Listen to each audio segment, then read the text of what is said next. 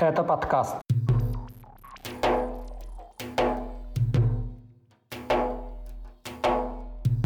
Удар украинских вооруженных сил по штабу кадыровцев в Херсонской области, военные из Ингушетии в плену, вопросы к видео детей Кадырова из окопа и споры вокруг поправок в Конституцию Дагестана.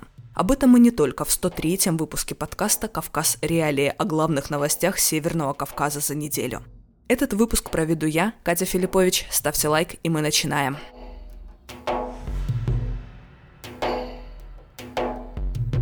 Вооруженные силы Украины нанесли удар по штабу кадыровцев в Херсонской области. Убиты около 40 человек, еще 100 ранены. Об этом сообщают украинские и оппозиционные чеченские телеграм-каналы. В официальной сводке ВСУ подтвердили удар по военнослужащим противника и гибель 30 человек, не уточнив при этом, были ли убитые из Чечни. После сообщений об убитых кадыровцах глава Чечни Рамзан Кадыров призвал отправить на войну с Украиной четверть населения республики. Телеграм-канал украинского информагентства «Униан» опубликовал видео с выжившими после удара чеченскими военными. Как заявляется, оно снято в селе Каира Херсонской области. В свою очередь, телеграм-канал «Ищи своих» сообщает, что погибли 40 человек. Чеченский оппозиционный телеграм-канал НИСО заявил, что число раненых может доходить до 100. При этом в движении «Адат» сообщили, что убитые и раненые – это бойцы так называемого нефтеполка, отправленные в Украину чеченские силовики – Позднее в канале появилась аудиозапись, в которой один из выживших утверждает, что удар по штабу был нанесен ракетой «Хаймарс». Проверить подлинность этой записи в условиях продолжающихся боевых действий невозможно. На сообщение об убитых и раненых косвенно отреагировал Кадыров. Он не говорил о потерях прямо, однако спустя несколько часов после сообщений об атаке ВСУ в его телеграм-канале появилось 13-минутное аудио, в котором Кадыров предложил отправить на войну в Украину 400 тысяч жителей Чечни. Как именно планируется отправить сотни тысяч жителей республики в Украину, Кадыров не уточнил.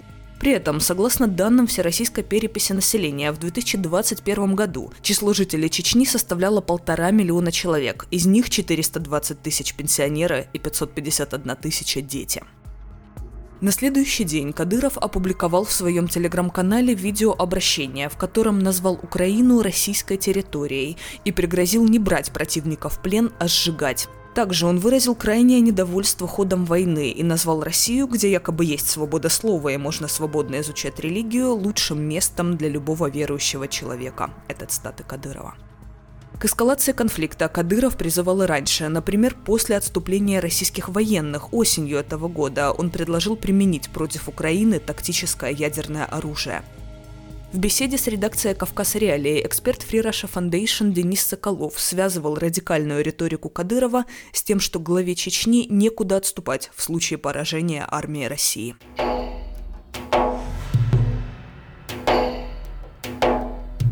Шестеро военных из Ингушетии попали в плен в Украине, двое из них ранее считались пропавшими без вести.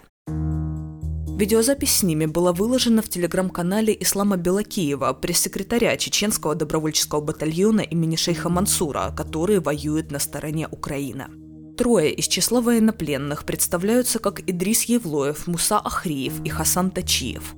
У двоих из числа выступавших видны разной степени ранения. На видеозаписи они с перебинтованными руками. Еще одного показывают в постели. Пленные на камеру обратились к тем, кто помогает им по вопросу возвращения на родину. Из обращения непонятно, кого именно они благодарят. Между тем, из южных регионов продолжают поступать сведения о российских военных, предположительно убитых в Украине. На аллее героев кладбища города Ейска в Краснодарском крае, а также на кладбищах ближайших станиц. Активисты, автор телеграм-канала «Титушки в Краснодаре», военный пенсионер Виталий Ватановский, обнаружил 15 свежих захоронений. Всего редакции «Кавказ Реалии» известны имена 1446 убитых в Украине уроженцев Юга России и Северного Кавказа. К 21 октября в ходе войны России с Украиной погибли не менее 7822 российских военнослужащих, подсчитали Медиазона и русская служба BBC. Как минимум 41 погибший – это мобилизованные за последний месяц россияне – Часть этих потерь не боевые, люди умирали в учебных центрах, на полигонах и в воинских частях. Как отмечается в исследовании, чаще других гибли военнослужащие из Бурятии и Дагестана. Всего за полгода войны в Украине было убито больше российских военнослужащих, чем за всю Вторую Чеченскую войну. С аннексированных Россией украинских территорий вернулись сыновья главы Чечни Рамзана Кадырова. Чеченские оппозиционные телеграм-каналы обнаружили, что кадры со стреляющими из окопа несовершеннолетними могли быть сняты в тылу.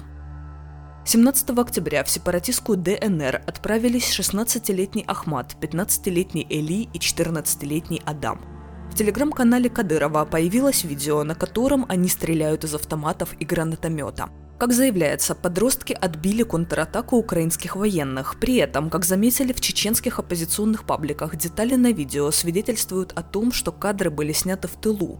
Местность, где якобы происходят боестолкновения, практически полностью совпадает с локацией, где до этого была принята делегация дочери Кадырова Айшат. Спустя несколько дней республиканский министр печати информации Ахмед Дудаев признал, что видеоролик с детьми Кадырова в окопе смонтирован из нескольких видео. В своем видеообращении к критикам Дудаев показал несколько исходных файлов. В оригинале ролика, в котором дети Кадырова стреляют из окопа, отсутствует звук ответной стрельбы. Наложение звукового сопровождения Дудаев назвал обычной работой монтажера. Российский политолог Иван Преображенский в комментарии для редакции «Кавказ Реалии» указал на связь поездки детей Кадырова в Украину с растущим напряжением из-за мобилизации. Ну, он не считает это чем-то ненормальным, никаких конвенций ООН он, естественно, не читал, а если бы и услышал про них, то не признавал бы. Э, соответственно, он считает, что это нормальный такой, скажем так, обряд инициации для мальчиков, которые должны быть воинами, и считает, что большинство чеченских мужчин это воспринимают так же.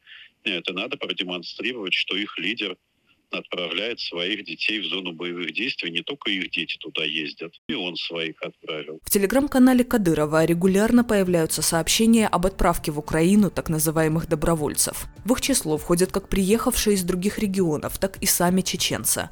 Правозащитники из ассоциации Вайфонд указывали, что местных жителей похищают для отправки в Украину и под угрозами заставляют записываться в добровольца.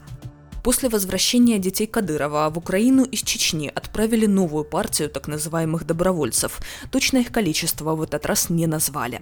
При этом неясно, входят ли в эту группу те, кого коснулась мобилизация в самой Чечне. Ранее Кадыров заявлял, что республика перевыполнила план и мобилизации в ней не будет. Однако это заявление позднее было опровергнуто. В Дагестане Народное собрание приняло поправки в Конституцию республики. Негодование местных жителей вызвали два изменения. Это отмена ограничения на руководство республикой более двух сроков подряд и снятие ответственности с главы региона по вопросам сохранения территориальной целостности. Местные активисты заявляют об опасности изменений границ, а некоторые депутаты говорят о рисках объединения Дагестана с Чечней и Ингушетией в одну республику. Депутаты парламента Дагестана поправки поддержали. За проголосовали 73 человека, два против, также двое воздержались. За несколько дней до второй сессии парламента в республике провели круглый стол, призванный обнадежить противников поправок, но это лишь усилило конфликт. На встречу не пропустили независимые СМИ, а также часть критиков законопроекта. Вот что у дверей кричал дагестанский активист Шамиль Абдулаев, пытаясь добиться пропуска на общественные слушания. Вы сегодня как вообще глава региона, как мог допустить на повестку дня поставить такой вопрос? Как это возможно? Если он не берет на себя ответственность касаемо территории, территории республики, пусть сходит полномочия и уходит. Причиной внесения поправок в республиканскую конституцию власти называют приведение документов в соответствии со стандартами Конституции России, то есть формально это чисто техническая работа. Так, председатель Комитета Народного собрания по законодательству Артур Исрапилов заявлял, что изменения вносятся по представлению Республиканской прокуратуры. Глава Дагестана Сергей Меликов на сессии парламента этим летом давал личные гарантии целостности территории республики. Но эти аргументы не убедили противников поправок. Как заявил редакция «Кавказ Реалии», депутат Народного собрания Дагестана Марат Асланов, дагестанское общество воспринимает поправки как реальную угрозу потери части территории. Главной причиной этого он называет недоверие общества к депутатам и самому процессу выборов. В основе сейчас текущей ситуации лежит недоверие, недоверие народа к органам власти, а, понимая, что депутаты Народного собрания избраны не от народа, а, зависимы. То есть это сразу накладывается такой там оттенок недоверия, плюс то, что они являются само, самостоятельными и готовы не только там а, конституцию поменять или там полуреспублики, если надо отпилить. Конечно, нужно было разъяснительную работу провести. Это огромные просчеты руководства э, и главы э, администрации, главы самой республики. В 2019 году между Чечней и Дагестаном произошел конфликт, связанный с границами между республиками. В социальных сетях появился видеоролик с новым указателем в районе граничащего с Чечней Дагестанского Кизляра – Дорожный знак обозначал, что это территория чеченская. После этого толпа местных жителей указатель снесла. Позже представители республики пришли к согласию, снесенный знак восстановили, а напротив установили новый, дагестанский. Однако вопрос демаркации границ между Чечней и Дагестаном не разрешен до сих пор.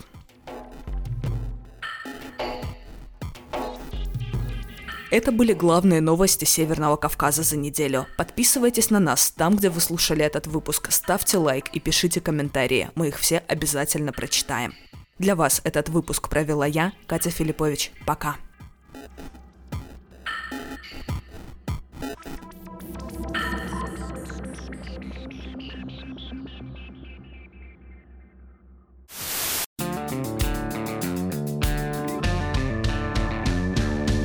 Студия подкастов «Радио Свобода». Человек имеет право. Время свободы. Американские вопросы. Кавказ подкаст. Атлас мира. Цитаты свободы. Скучно не будет. Слушай на всех подкаст-платформах. Просто надень наушники. Подкасты «Радио Свобода».